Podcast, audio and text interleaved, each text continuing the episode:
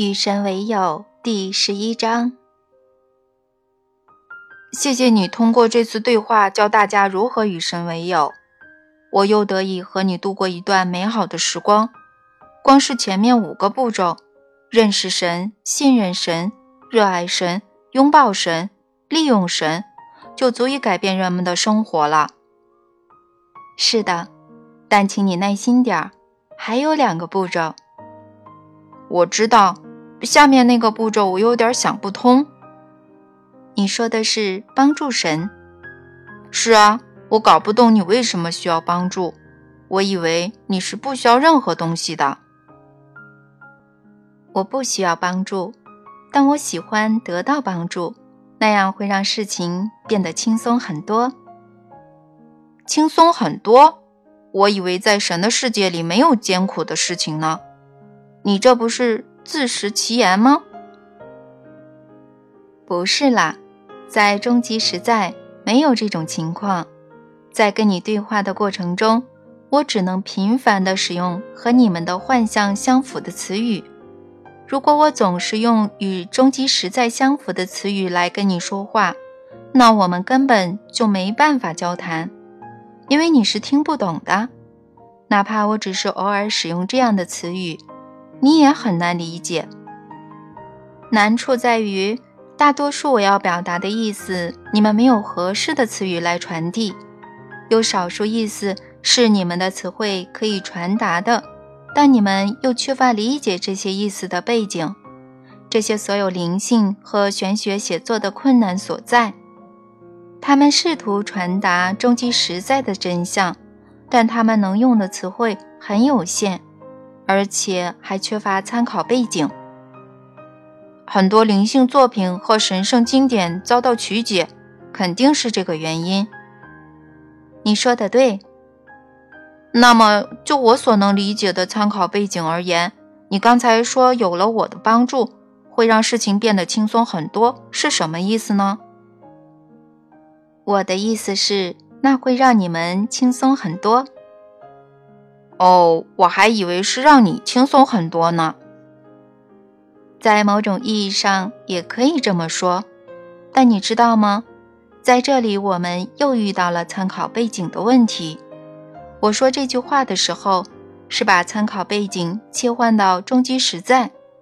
在终极实在里，对你有帮助的，就是对我有帮助的，因为在终极实在里，你和我是一体。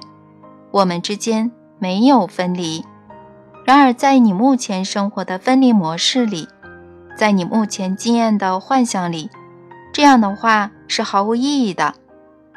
在这次对话里，我从头到尾不得不经常这么做，切换不同的参考背景，这样才能解释清楚无法在你们地球人的经验框架中得到解释的道理，因而你很难做到融会贯通。我说的帮助神，就是指这种融会贯通。有些人甚至连融会贯通是什么意思都不能融会贯通。嗯，确实如此，这倒是个问题。你将其融会贯通了。其实为什么不干脆说帮助神会让我们轻松很多呢？但现在，请你告诉我，怎样才能让事情变得轻松很多呢？为了理解这个道理，你必须理解神想要做的事，你必须理解我到底要干什么。我知道你要干什么啊！你要在每个此刻重新创造你自己。你是依照你对你的身份曾有过的最远大期许这么做的。你在我们之内，化为我们，借助我们这么做。从这种意义上来说，我们就是你。我们神的身体的组成部分，我是正在成为神的神。你记得很清楚啊，我的朋友。我们又一次以一个声音说话了，这很好，因为你将会成为使者。你不仅是光明追逐者，还是光明使者。这是我能给你的最大帮助。我能一起就是帮了你最大忙。正如你在与神对话第一卷中解释过的，一起就是重新成为神的身体的组成部分。你真的明白了，你彻底的、完整的掌握了这个道理。这就是你能给神提供的帮助，清醒的、和谐的、有益的过着你的生活。你可以通过我已送给你的礼物来实现这三种生活方式。那些礼物是创造的能量、温柔的智慧、纯粹的爱。我已将创造的能量灌输给你的整个存在，以及由其而生的一切思维、话语。和行为是三大创造工具。当你认识到这一点，你可以选择成为你的经验的起因，而非成为它的后果。生活沿着你为它设定的目标前进。当你明白这个道理，你就能清醒地过着你的生活。当你说话时，你会清醒地说；当你做事时，你会清醒地做。假如你做了某件事，有人说你倒是清楚的很，那将会是恭维，而不是责备。你做的每件事都是根据你的目标去做的，而你在生活中每时每刻的目标是实现你对你身份曾有过的最远大期许。当你利用创造的能量，你就帮助神更加成为神，让神。更能够去经验其自身。我已将温柔的智慧灌输进你的灵魂。当你利用这份礼物，你可以和谐地度过任何境况，你的存在也将会变成和谐本身。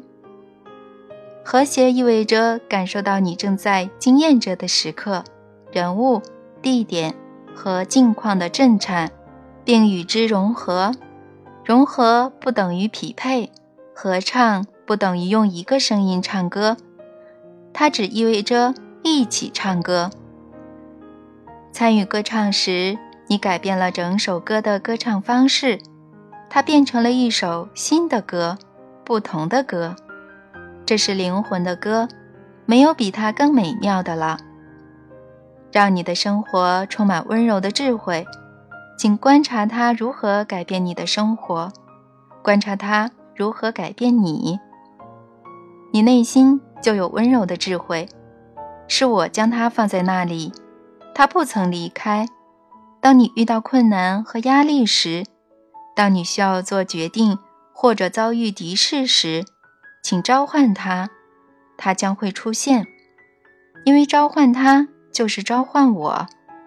当你利用温柔的智慧，你就帮助神更加成为神。让神更能够去经验其自身。我已将纯粹的爱放进人类的每颗心，它是我的本质，是你的本质。你的心充满这种满意的爱，它满满盈盈，你的整个自我浸泡在其中。它是你的自我的本质，纯粹的爱是你的身份。当你表达纯粹的爱。你让自己直接的惊艳到你的身份，这是最伟大的礼物。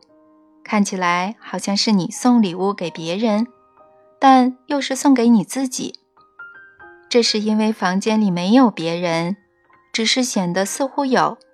纯粹的爱让你能够看到真相。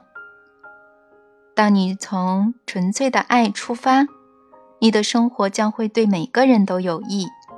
你会确保你的存在。让每个人受益，人善这个词对你来说变得很重要。突然间，你明白了它的深层含义。人善意味着善良，也意味着同情。它的意思是同类相善。当你生活在纯粹的爱中，你会意识到你和所有人都是同类，你们真的是同胞手足。于是你突然明白。表达纯粹的爱，就是表达人善。这就是血脉相连的意思。这就是认识到你和万物是一体。无论在什么境况之下，当你利用纯粹的爱，你就帮助神更加成为神，让神更能够去经验其自身。帮助神，其实就是让你自己享用神。所以享用吧，尽情让你自己享用神，因为这是生活的食粮，是让万事万物繁荣的养料。请享用吧，因为这是我的身体，你们全是我的身体的组成部分。是时候一起，是时候重归于我啦。如果这不是事实，我不会告诉你们，这是最伟大的真相。所以，请帮助我，请帮助神。我从未见过如此有意义的文字，这真是太美妙了。神是美妙的，神是完美的。混沌之中自有秩序，人生之中自有完美。我明白，在人生中，我看得见完美，甚至是当我的朋友交易阿尔顿。锒铛入狱。不过，当事情发生时，我非常震惊。当时法院认定交易阿尔顿犯有数项和政治现金有关的轻罪。他在宾夕法尼亚州阿伦伍德市的联邦监狱坐了几个月的牢。这件事给我的启发是：我们当中的圣徒很少。这个道理我原本知道，但后来我忘记了。我们所有人。都想要做好人，但许多人失足摔倒了。忆起这个道理之后，当别人的行为暴露出他们的弱点时，我不会去批评他们；当我的行为暴露出我的弱点，我也不会责怪自己。这并不容易做到，我也没有每次都成功。但自从我混迹安妮·阿伦戴尔郡的政界之后，我一直努力做到。这是那段日子给我的教训。不过我会遇到交易阿尔顿，我想还有一个和这件事无关的原因。从某种程度上，我肯定早就知道，我必须让自己接受训练，学会如何应付公众，如何逐一的和大量的人打交道。交易阿尔顿堪称最好的训练者。在我认识的人当中，交易阿尔顿对人性的了解。最为全面。和他共事的那些年，我起初是低级的竞选助理，后来担任郡政府的低级职员。在这过程里，我有机会看到他把他对人性的理解付诸实践，这极大地改变了我和人们交往的方式。交易无论走到哪里，总是被人群包围。在公众集会上，大家会围在他身边，对他拉拉扯扯。每个人都想和他面对面的交流，一边请他帮个小忙，求他做件事情，或者只是为了引起他的注意。当人们从四面八方向他涌来，我从未看见交易阿尔顿推开一个人。不论时间多晚，不论他到了多久，不论他离开后还有多少事要做，他总是直视每个人的眼睛，全神贯注地和所有人交流。某天晚上，我们参加了这样的公众集会，我充当了开路人，从人群中挤出一条通道，慢慢地从房间前面走出后门。我们的车在那里等着。当我们终于爬上后座，我难以置信地面对交易：“你是怎么做到的？”我问：“你怎能如此忘我？这么多人都纠缠着你，每个人都想从你这里得到东西。”其实他们想要什么，我就给什么，这很简单。交易笑着说：“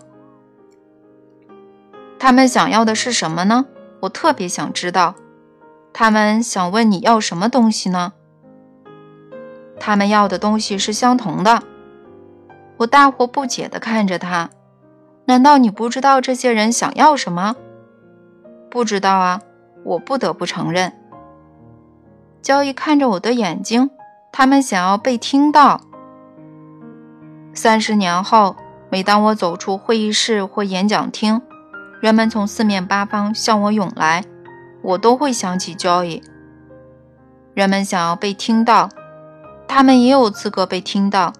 他们看过你的书，从头到尾都看了。他们把他们的一部分给了你，并想要你的一部分。这是很公平的。交易阿尔顿明白这个道理，他深深的明白，他并不是在付出，他是在回报。我也在巡回演讲的过程中，向其他一些了不起的人学到这个道理。作家维因戴尔总是对他的读者说：“我会一直留在这里，直到给你们签完最后一本书，和你们每个人打过照面。”许多其他演讲者也都这么做，他们会逗留很久，他们会回报听众，一报还一报。这道理最早也是焦伊阿尔顿教我的。三十年前，我在一场混乱的政治选举中学到了什么是一报还一报。那天深夜，经过一场漫长而艰苦的辩论之后，我们回到选举车里。交易刚刚遭到对手粗鲁的指责，那人所讲的跟实质性的议题毫无关系，纯粹是在进行人身攻击。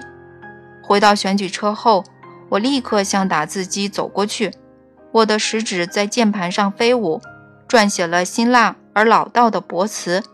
我记得那是一篇无与伦比的雄辩文章。交易不经意地探过头来：“你在写什么呢？”你明天发给报社的声明啊，回应这些恶毒的攻击。我没好气地说。交易哈哈大笑。你知道我不会学他那样的，对吧？干嘛不学啊？我们必须反击他，这事我们不能善罢甘休。是的，交易认可我的说法。那我来发声明吧。你准备好了吗？准备好了。我心里想。开始吧，交易的反驳会比我写的好多了。你说，我摆好姿势说，交易的声明只有一句话。看到我的对手如此作践自己，我感到很遗憾。就这样，我脱口而出。就这样吗？就这样，交易回答说。可是他说了那么多恶毒的话。我们可以像他那样掉粪，交易心平气和地说，也可以表现得比他大气。你要选择哪样呢？可是，可是，你要选择哪样呢？我看了我刚刚写下的文字，我重读了开头几段，然后我把那篇文字撕掉了。选得好，交易拍拍我的肩膀说。今晚你长大了。现在我要告诉你某个关于生活经验的道理，你还没有意识到是什么呢？当你利用从生活经验中得到的洞见时，你就是在利用神；当你像这样在书中讲述故事，你就是在利用神，因为你接过了我送给你的礼物，并把它送给全世界。你明白了吗？这不只是一件有趣的轶事，这不只是一段小小的人生插曲。你促使你的自我遇到这件事，现在又拿它来和我们分享，这都是有原因的。因为你想要改变你的自我和改变世界。在这本书里讲述你生活中的往事，不只是为了满足读者对你的过去的好奇心，更是为了促使别人。也去忆起他们向来知道但已遗忘的真相。这就是你整个人生经历的完美之处。三十年前，你清楚的知道哪些人物、地点和境况能为你提供完美的经验，让你为扮演改变世界的角色做好准备。你的灵魂也早已明白你应该选择哪些经验。你会从中吸取哪些有持久价值的，直到三十年后还能利用的教训？哇！你真的以为所有事情都是偶然发生的吗？